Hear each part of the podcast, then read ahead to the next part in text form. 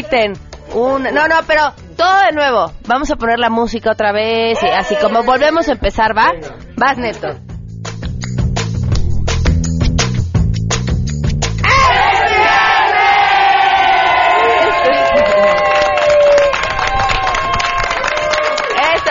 Gracias.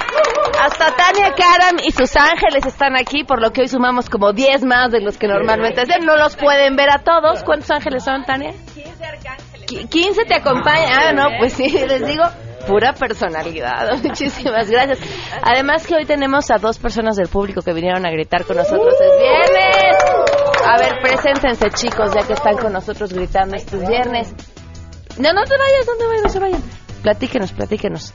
¿Tu nombre? Hola, ¿qué tal? Mi nombre es Eric y venimos a gritar aquí con Pame. ¿A ¡Hoy es viernes! Eso, Eric. ¿Y tú? Hola, mi nombre es Alberto y también vine a gritar, hoy es viernes, felicitando a Pame. No, lo hicieron muy bien, gritaron con toda esa energía. Pasen, por favor, además les tenemos un regalo. Gracias por habernos acompañado. Si ustedes quieren venir a gritar el próximo viernes, con que nos llamen, nos den su nombre completo y les decimos ahora sí que en dónde y a qué hora los esperamos. Por supuesto, el viernes, un poquito antes de las 12. Sangre Azteca está con nosotros y además vamos a platicar sobre la Ley de Seguridad Interior aprobada el día de ayer en la Cámara de Diputados, qué implicaciones tiene y por qué ha causado tanta controversia. Aprobados los artículos reservados en términos del dictamen por 214 votos. Aprobado en lo general y en lo particular el proyecto por el que se expide la Ley de Seguridad Interior. Tenemos buenas noticias y muchas cosas más, así que quédense con nosotros así arrancamos este viernes a todo terreno. MBS Radio presenta a Pamela Cerdeira en A Todo Terreno, donde la noticia eres tú.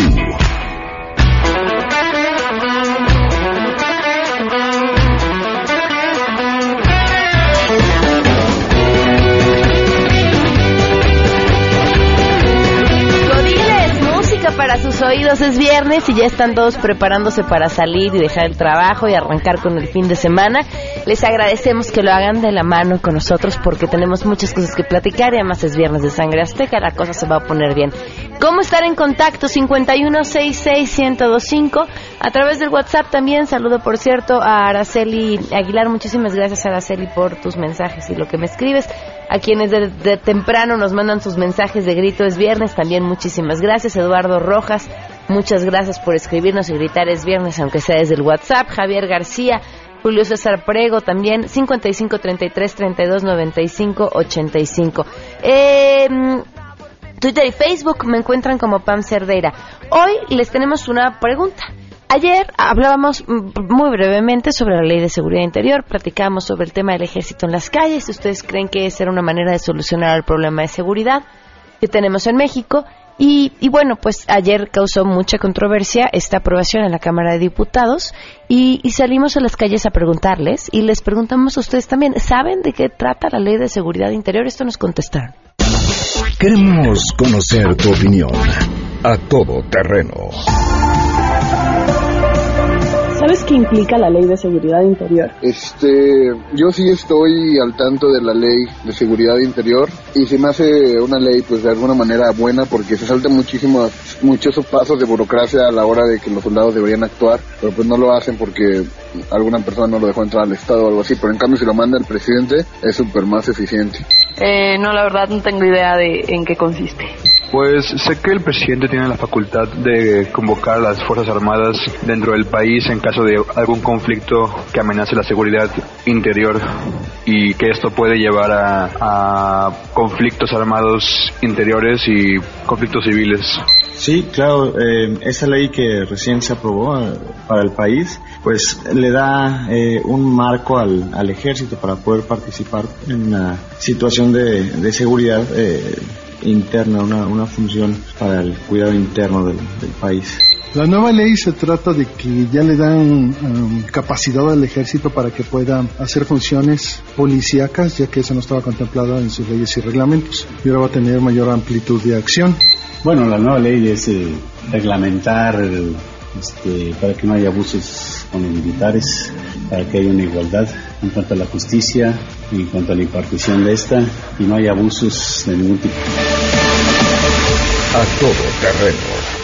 Pues bastante enterados y además hay ciertos puntos sobre lo que se aprobó el día de ayer que son los que más controversia han causado.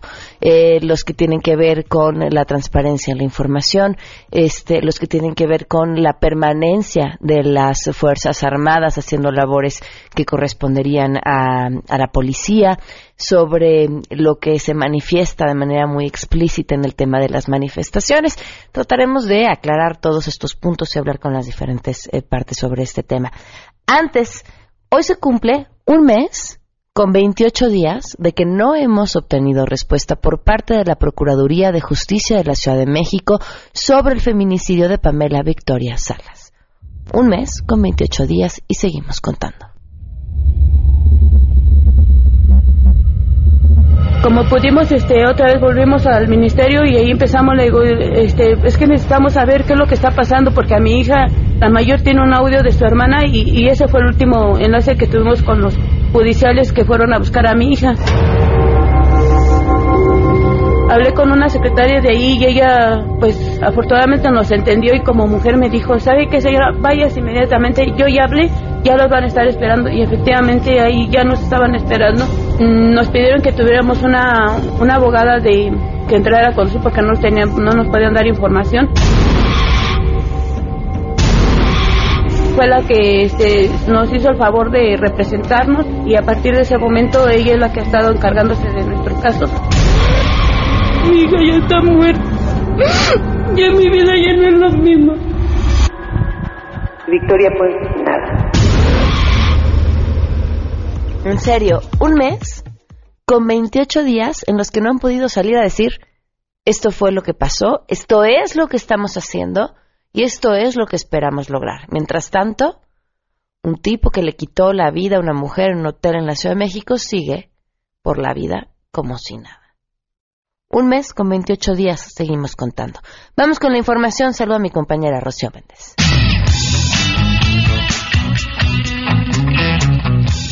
Desde hoy y hasta el 18 de diciembre se realiza la decimotercera Caravana de Madres de Migrantes Desaparecidos, ingresando al país por la frontera de Ciudad Hidalgo, Chiapas, para iniciar un recorrido de 4.000 kilómetros por la ruta migratoria, buscando a hijos e hijas desaparecidas. Esta caravana cruzará 12 estados y 22 localidades de México con reclamos sobre la desaparición de migrantes por su tránsito por México en camino a los Estados Unidos. Así lo explica el padre Alejandro Solalinde. Ellas son las que nos dan lecciones a nosotros de un amor profundo a sus hijos, de una valentía, de romper barreras, desafiar todo con tal de venir a buscarlos. Su, su búsqueda es simbólica, pero el encuentro de, de, esas, de esos hijos nos compete a todos.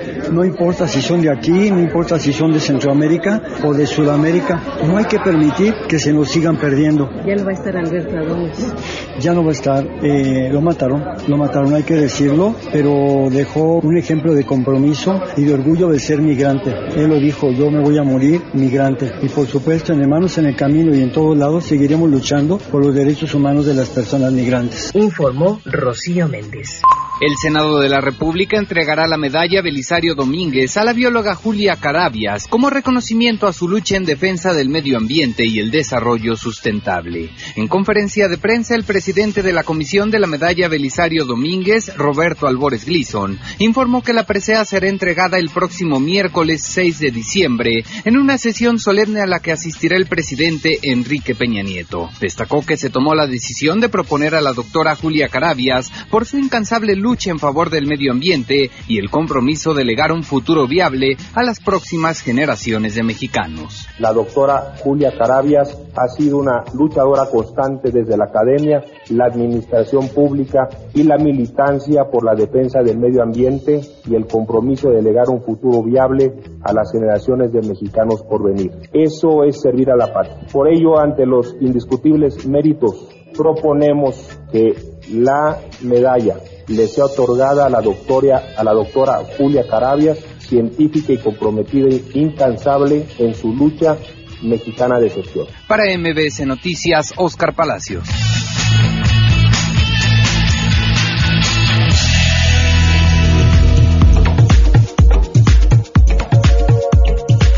Dos al día con 11 minutos y tenemos buenas noticias.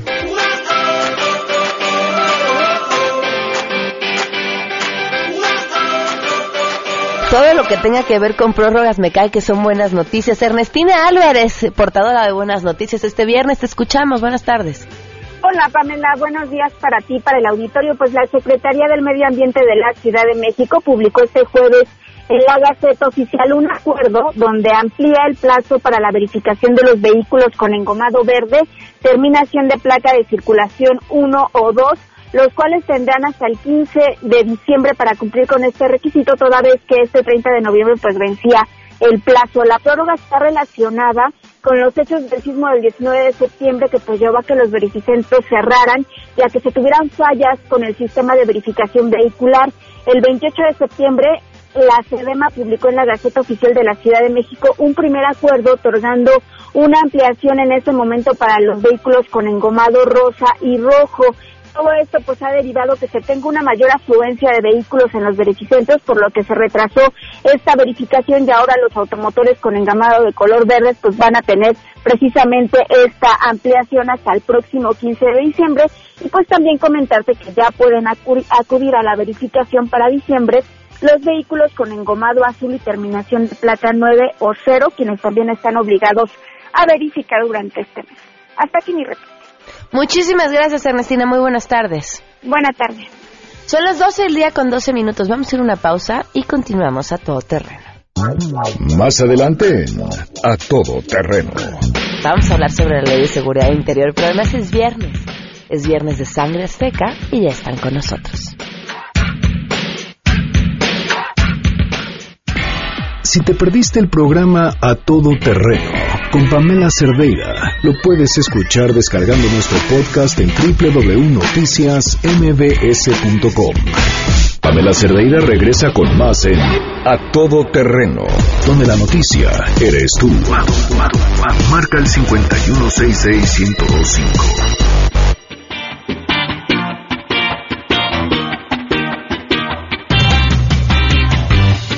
12 del día con 18 minutos. Seguimos a todo terreno. Gracias por continuar con nosotros.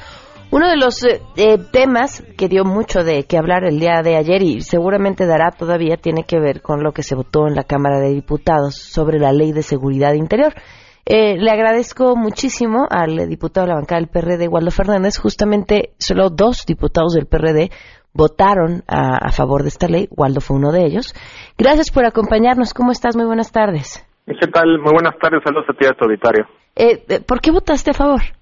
Pues por muchas razones. La primera es por congruencia. Desde hace año y medio o un poco más he venido señalando la necesidad de esta iniciativa para primero que nada darle garantías a los ciudadanos sobre lo que hacen las Fuerzas Armadas en la calle y luego también pues a los elementos de las Fuerzas Armadas. Entender que donde no hay ley hay espacios de vacío y donde hay vacíos se generan abusos y a veces eh, el, no querer legislar en esta materia lo único que estaba haciendo era prolongar un asunto muy delicado para el país. Otra razón es que, bueno, yo trabajé atendiendo víctimas del delito, eh, creo que en alguna ocasión te lo platiqué a ti, eh, nos tocó cerca de 28 casos de secuestro que, que lo hicimos siempre apoyando, apoyándonos con las autoridades, nunca nosotros interviniendo, simplemente acompañando a los familiares de las víctimas y descubrimos y nos dimos cuenta de una realidad que es práctica. Solamente las Fuerzas Armadas tienen la potencialidad de enfrentar a los flagelos de la delincuencia organizada. Entonces, es necesario estructurar una situación legal que nos permita a todos tener certeza de cuándo van a intervenir, cómo van a intervenir y sobre todo que no se politice el uso de ellos. A ver, aquí decía, solamente las Fuerzas Armadas pueden hacerle frente a la delincuencia organizada. Y una de las principales quejas tiene que ver con justamente eso. Llevamos más de 10 años con las Fuerzas Armadas haciéndole frente a la delincuencia organizada y las cosas están peor.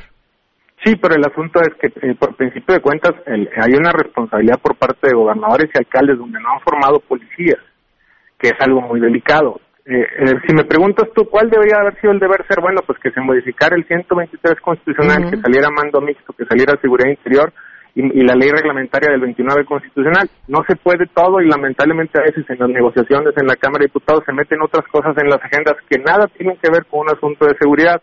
Pero hoy fue lo que pudimos obtener y lo que podía salir. Y entonces yo por eso, eh, en ánimo de la congruencia, eh, insisto, voté a favor de esta iniciativa y reconozco a mi grupo parlamentario que sí me permite ser un legislador que, que vote en conciencia. ¿Me equivoqué o no me equivoqué? Pues eso depende de la decisión de cada quien. Yo estoy muy convencido del razonamiento de mi voto porque lo he venido trabajando, insisto, desde hace dos años Yo también soy un activista ciudadano por la seguridad. Yo anduve como ciudadano trabajando con víctimas del delito hace más de, cuatro o cinco años. Vimos cómo en Nuevo León un modelo de seguridad funcionó donde participó el ejército, la ciudadanía, participaron los empresarios, la, eh, los distintos eh, gobiernos. Hubo un mando eh, único fáctico, por decirlo así, donde las Fuerzas Armadas se encabezaron. Y bueno, con esa experiencia es lo que yo llevo a esta discusión. Ahora, una de las principales críticas a, a, esta ley tiene que ver con la ambigüedad, la ambigüedad para definir qué es la seguridad interior, eh, la ambigüedad para definir, por ejemplo, en el caso de las eh, manifestaciones pacíficas, que no es una manifestación pacífica. ¿Qué podrías decirnos sobre esto? Fíjate que qué bueno que me haces esa pregunta, porque casualmente tengo aquí el dictamen y es muy claro el artículo 8 del dictamen como quedó y dice claramente las movilizaciones de protesta social o las que tengan un motivo político electoral que se realicen pacíficamente de conformidad con la Constitución política de los Estados Unidos mexicanos, bajo ninguna circunstancia serán consideradas como amenazas a la seguridad interior, ni podrán ser materia de declaratoria de protección de la seguridad interior. Eso lo dice el artículo 8 del dictamen. O sea, no entiendo esta polémica que se ha generado en torno a esto. Y fue algo que sí hay que señalar, se ganó en la discusión dentro de la comisión, porque en el proyecto original sí venía muy abierto. Aquí tengo el dictamen y lo te lo acabo de leer. Yo, yo sí, a mí me queda claro y lo, lo he leído y, y, y, entiendo también las otras posturas cuando dicen, bueno, ¿qué no es una manifestación pacífica? Si se rompe un vidrio ya no es una manifestación pacífica y entonces ya se justifica la intervención del ejército. Y no, que me parece la, que la pregunta es válida. Sí, claro, la pregunta es válida, pero entonces habría que ver también qué es lo que consideran manifestación no pacífica. Claro, y no, cuando no se hablan, establece. Cuando hablan de que es un asunto muy general, es a ver, la manifestación jamás ha sido condenada en este país y jamás ha intervenido las Fuerzas Armadas. Uh -huh. Evidentemente, dentro, estamos hablando que para que haya una declaratoria de intervención de las Fuerzas Armadas en un asunto de seguridad interior, tiene que solicitarla primero el Ejecutivo de un Estado o el Congreso local o en su caso, el Ejecutivo Federal. Todo el mundo dice es que le estás dando al Ejecutivo Federal demasiadas fuerzas. Hay muchos casos que no voy a mencionar de gobernadores involucrados con el narco. ¿Crees que ellos van a tener interés, estos gobernadores, de eh, que participen las Fuerzas Armadas? Pues no. evidentemente no. Y hacia allá voy con la pregunta que tú me haces. Tú ves en este proceso de declaratoria, en una manifestación, que alguien esté quebrando un, un, vidrio, van a, va el ejecutivo no, del costo sería altísimo al Congreso local para que le mande el ejecutivo. Pues de aquí a que, que no. eso la manifestación ya terminó. Creo que es la parte que, que hay que, que, serenar al país y entender que no se puede estar degradando instituciones. Alguien en la mañana a través de redes sociales me decía, es que el ejército, bueno, esa misma persona tampoco está a favor de que modifiquemos el 123 y que los policías tengan derecho a la reinstalación laboral. Nuestros policías en este claro. país son personas de segunda categoría. Sí. Por la Constitución, ¿eh? Sí. Por la Constitución son personas de segunda categoría. Entonces, si no queremos a los policías y si no queremos a las Fuerzas Armadas, perdóname, ¿qué queremos? Eh, ¿Héroes? Eh, eh, ¿De dónde vamos a salir? Tenemos que empezar a fortalecer las instituciones y también decirle a, a todos los, los miembros de la clase política, tenemos que actuar con responsabilidad. La gente está harta de nosotros. Y si seguimos metiéndoles información y desinformación y mintiendo, lo único que vamos a provocar es un problema grave en este país con la sociedad. A ver, yo entiendo perfecto esto que nos dices al principio de es lo que pudimos sacar, porque sí, sin duda sería mucho más importante o mejor empezar por tener las policías que necesitamos, por modificar el 123, por, por una serie de cosas que hay, pero esto es lo que se pudo. ¿A qué intereses políticos obedece que, que esto sí se haya podido sacar y no lo otro que coincidimos también es urgente? Pues mira, eh, yo no quisiera entrar en la dinámica de los intereses políticos porque si no, entonces, ¿para qué tenemos un poder legislativo? Si todo lo que vamos a sacar va a estar basado en intereses políticos, pues mejor quitemos el poder legislativo y ya no vayamos nadie. ¿A qué obedece? Me parece que por principio de cuentas obedece a un reclamo real de las Fuerzas Armadas, que lo vimos, uh -huh. tienen 11 años en este asunto y no hemos estado a la altura. Yo hablaba eh, hace un mes sobre la bipolaridad de este asunto y, te explico.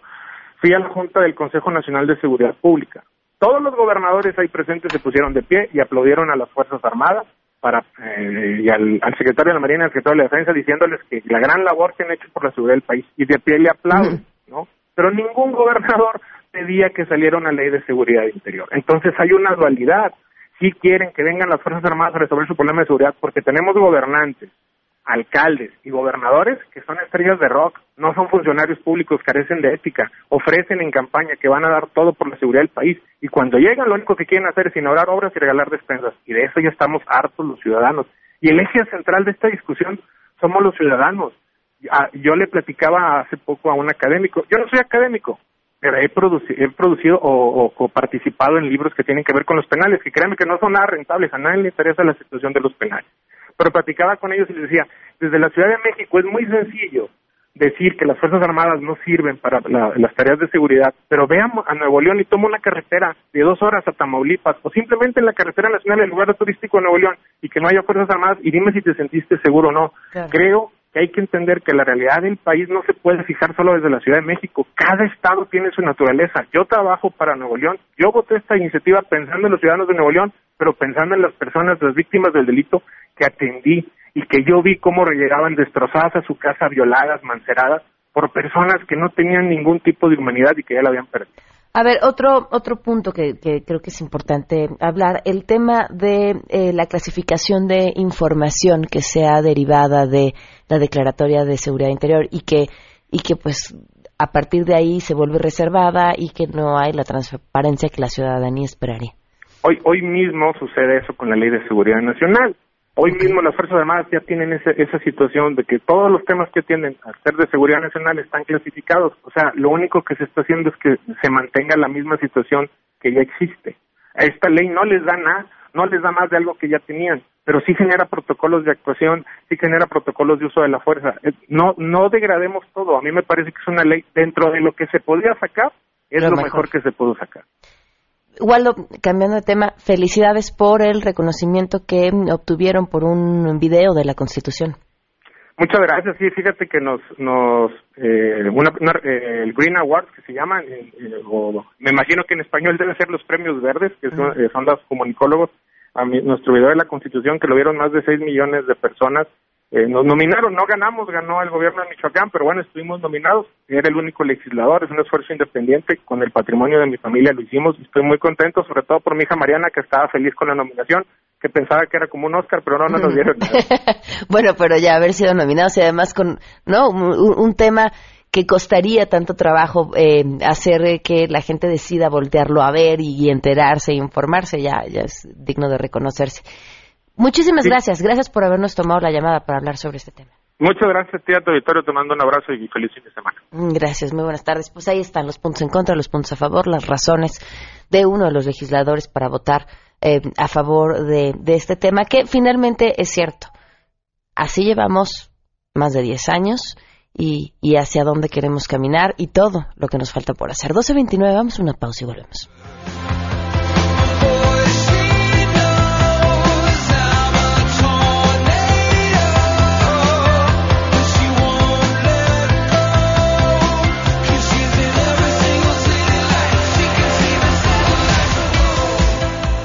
Pamela Cerdeira es a todo terreno. Síguenos en Twitter, arroba Pam Cerdeira.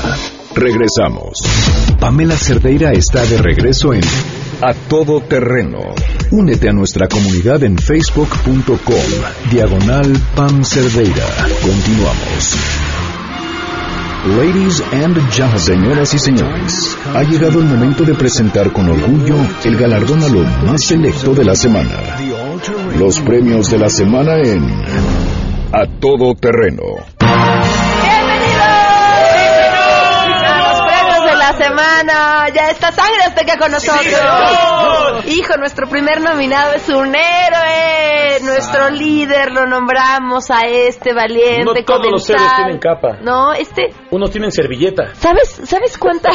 sí, de tela. De tela. ¿Sabes cuánta claridad mm, en, este, en lo que sucedió? Porque no solamente este personaje que decide increpar a Diego Fernández de Ceballos en un restaurante sobre pues la vida de lujos que se da a la clase política, sino también lo que nos muestra la respuesta de Diego Fernández de Ceballos que responde a este comensal. Vamos a escucharlo y lo platicamos.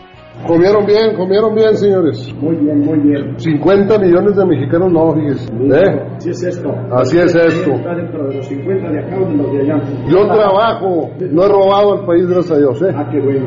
Qué lástima, qué lástima me da. Pero qué bueno, Bonita vida. A ver, el karma, ¿cómo, Qué bueno que cómo, cómo le va? sea con mesas. Muy bien, con el señor de Champs, usted muy bien. Gracias. Eh, Provecho. Buen provecho. Ojalá y no se indigeste.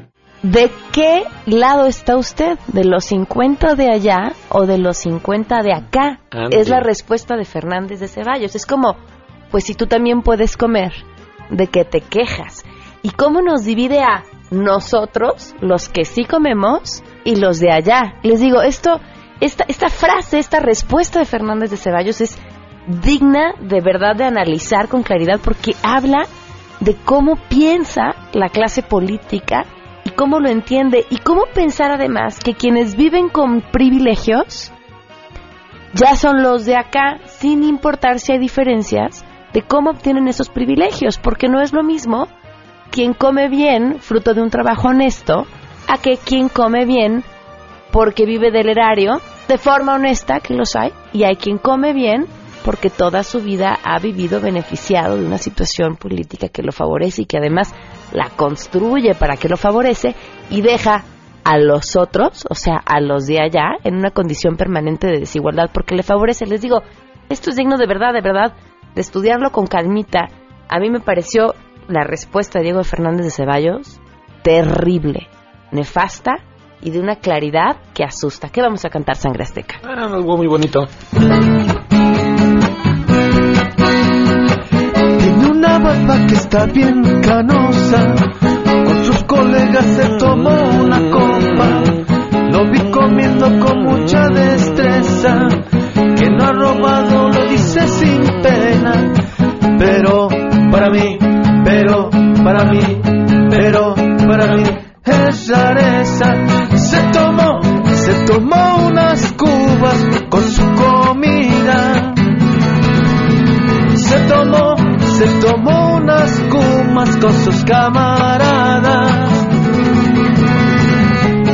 él prepara otro golpe con Deschamps. Mientras él prepara otro golpe con Deschamps. ¡Qué bonito, Sangre Azteca! ¿Se acuerdan de la película El abogado del diablo? Sí. Diría el diablo aquí, vanidad, mi pecado favorito. Wow. ¿Se acuerdan cómo nos reímos del video de los hijos de, ay, Chicken Little? ¿Cómo se llama? El líder del PAN, Eh, por Dios, Ricardo Anaya, Anaya. gracias. De los hijos de Chicken Little eh, cantándole a su papá. Ah, no era su mamá, ¿no? No, No me acuerdo. No era su mamá, ¿no? Sí, Con un green screen, que sí. Se me fue el nombre, la referencia nunca. Este... Así con tanto respeto. Bueno, ¿qué diferencia hay con el video de la esposa de AMLO también sí. cantando? Ah. Bueno, pues vamos a escucharla.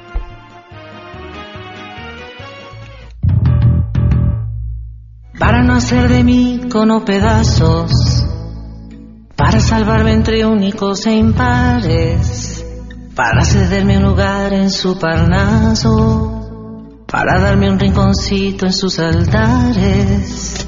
Me vienen a convidar a arrepentirme, me vienen a convidar a que no pierda, me vienen a convidar a indefinirme. Me vienen a convidar a tanta mierda. Yo no sé lo que es el destino. ¿Saben cómo se llama esto? En los dos casos, campaña. Todos están en campaña. ¿Qué vamos a cantar, Sangre Azteca? Palomita, palomita, que estás encima de la rama. ¿A poco no mi esposita pinta para ser la primera dama? No sé qué tiene esa voz que vagina y que me pone la piel. ¡Ah! ¡De gallina!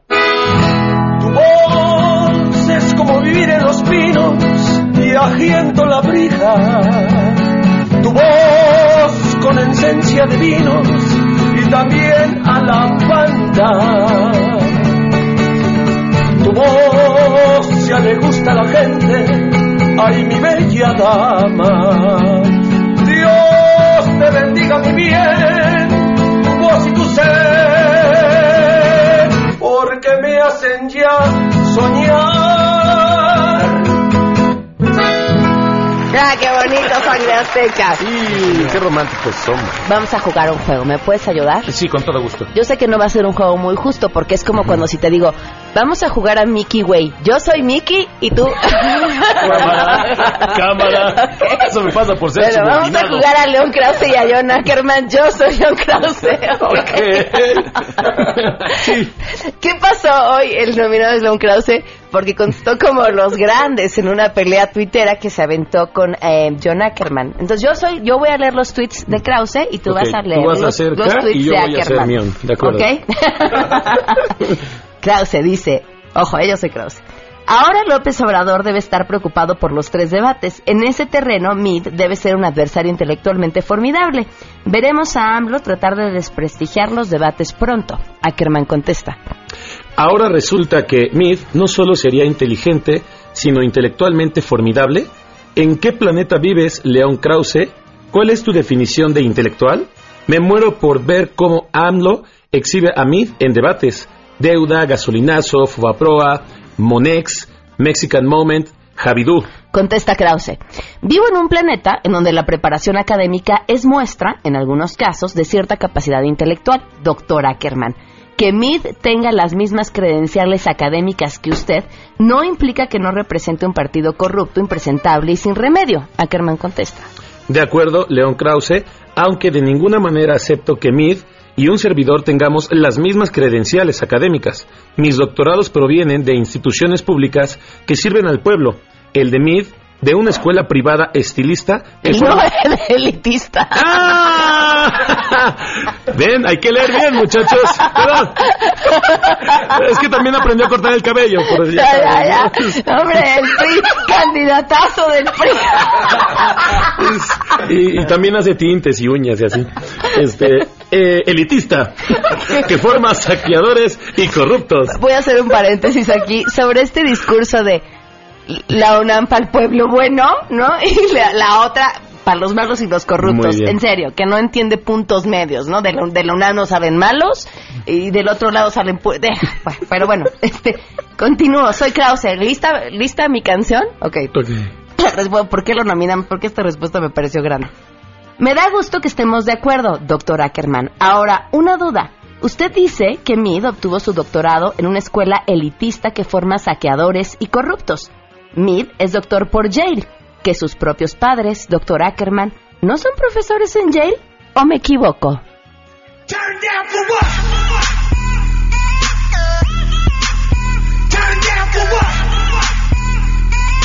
¿Qué vamos a cantar, Sangre Azteca? Claro.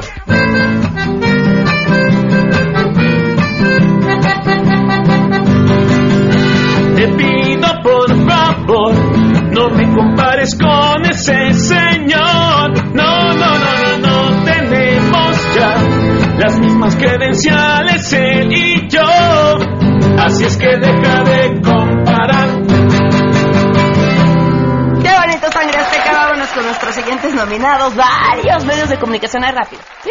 ¿Sí Ya. ¿Sí? Va, va, va. Varios medios de comunicación difundieron una nota sobre un supuesto restaurante japonés que ofrecía carne humana como parte de su menú. Una de estas notas en video tiene más de 1.2 millones de reproducciones en Facebook y ha sido compartida 30, más de 31 mil veces en menos de 24 horas. Fíjense, yo vi que alguien lo ponía en Facebook y alguien le ponía es falso y luego otro le contestaba, no, ya busqué. Y también lo traen fulano, sutano, mengano, que son medios serios. Pues se les fueron las cabras. Al parecer fue uno más uno el primero que compartió esta nota y de ahí todos dieron por hecho que era cierto que seguramente los japoneses comían carne humana, pero nadie se dio la tarea de investigar si el dichoso restaurante existía o no. Y se fueron con la finta. Ojo, o- ahora sí que diría Trump, ¿eh? ojo con las fake news que le vamos a cantar.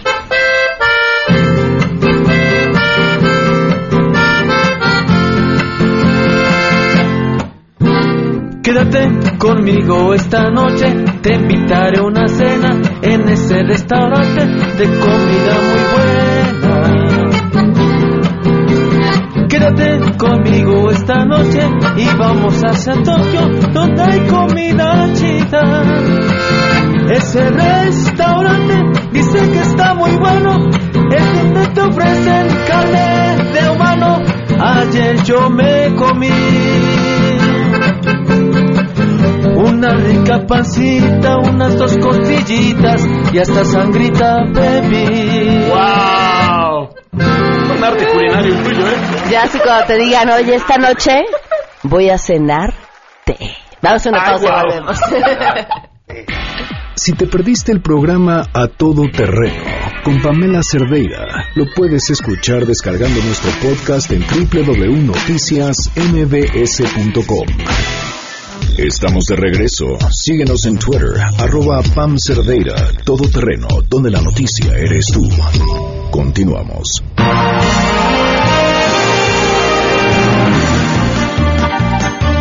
ver, a ver, a ver, ya se están enojando que no leí el resto, lo que le contestó a Germán.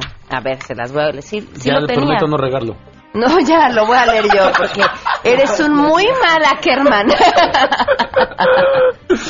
Ay, diablos. Está bien, sea Ackerman. Ay, bueno. Lee lo que, lo que contestó Ackerman. Efectivamente, conozco a Yale como pocos. Precisamente por ello, cuando tuve oportunidad de estudiar ahí o en Harvard, lo, la rechacé a favor de opciones más rigurosas y con mayor compromiso social. México es mucha pieza para seguir bajo el yugo de los mismos tecnosaurios de siempre. Ahí está. La, verdad es que la respuesta de Krause había sido suficientemente buena. Esa es la razón por la que ya no la leí. Pero ahí está la, la respuesta de Ackerman. Después de esta discusión sobre el estilista y Sí, candidato sí, y aspirante a candidato Tiene de la presidencia. cualidades, tiene sí, bueno. muchas. Este, 12 ya con 54 minutos. Siguiente nominado. Eh, los comensales de una sucursal, híjole, de, de hot cakes en Veracruz, se llevaron una sorpresa a ver que en las pantallas del lugar se estaba transmitiendo. ¿Qué, qué podría transmitirse? Un video de Maluma. Mm, algo ¿Qué padre, podría ser así ofensivo? Porno. ¿Ah, en serio? Y a la hora del desayuno. Ahora sí que, ¿y cómo va a querer sus Oh, pues, el huevos? No. Sí, claro. Así es, el gerente del lugar dijo que lo que pasa es que hubo un hackeo en su sistema y ofreció disculpas a los comensales que estaban pues desayunando en ese lugar que acababa de abrir sus puertas. Vamos a cantar algo sangre Hombre, claro que sí. Bueno, venga.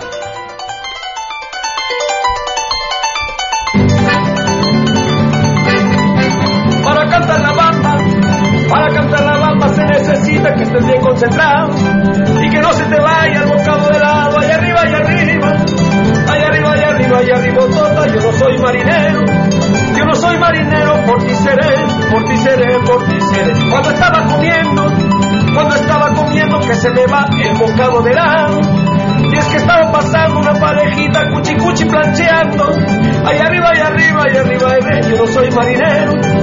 Yo no soy marinero, por ti seré, por ti seré, por ti seré. Queden pampa, señores, queden pampa, señores, al que se le fue el momento caliente. El momento caliente y me sonrojó allá arriba, allá arriba.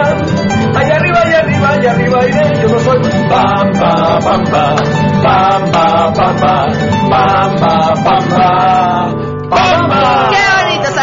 ¿Nos da tiempo de uno más? Sí, Ok. ese es tu programa. La Fiscalía de Puebla señaló que Jorge Arturo Hernández, joven que fue reportado como desaparecido el lunes, ¿qué hizo? Fingió su secuestro para intentar sacarle 4 millones de pesos a la familia de su esposa para su rescate. O sea, además a la familia política. Ok. Este fue reportado a través de Facebook por su familia y en la publicación se afirmaba que había salido a vender el auto a un comprador que lo había contactado a través justamente de esta red social y no volvió. Luego el auto apareció en, en la carretera, a la altura de donde se encuentra la desviación para African Safari, y por la tarde el joven apareció y ya dio la versión de que supuestamente había escapado de sus captores y para hacerlo más creíble se colgó una cadena al cuello con un candado. ¿Qué le vamos a cantar a este gandalla? No tenía pa' echar legas, por eso es que vendía su carro. Impecable su pintura, de todo bien equipado, no más hablar le faltaba aquel hermoso Camaro. A Junior se le ocurrió fingir un secuestro al malvado sacarle un varo a su esposa Los policías lo cacharon. Se nos acabó esto. Gracias al público que vino con nosotros a gritar el día de hoy. Es viernes, aunque un par llegó ya como para gritar, es lunes, pero no importa que estuvieron acompañándonos. Muchísimas gracias. Y, y les recuerdo que el próximo jueves es la final de Amarte MX. Vamos a estar en San Carlos transmitiendo el jueves en vivo y nos encantaría que nos acompañen. Si quieren estar con nosotros en la final de Amarte MX, con el jurado, con los chavos de las universidades que participaron, llamen al 5166125 para que los anotemos o al WhatsApp 5533329585. Gracias por habernos acompañado. Se quedan en compañía de la mesa para todos. Soy Pamela Cerdera. Los espero el lunes a las 12 y si quieren que Sangre Azteca les cante al oído, solo tienen que hacerle así. Contrata ya. Llamen, llamen, llamen, por favor. 4611 4580. 4611 4580. Recuerden que nos vemos el 15 de diciembre en Deli and Sink en Atizapán de Zaragoza. Llamen, reserven, se va a poner sabroso. Gracias, Pam. MBS Radio presentó a Pamela Cerdeira en A Todo Terreno. Te esperamos en la siguiente emisión, A Todo Terreno, donde la noticia eres tú. MBS Radio, en entretenimiento, estamos contigo.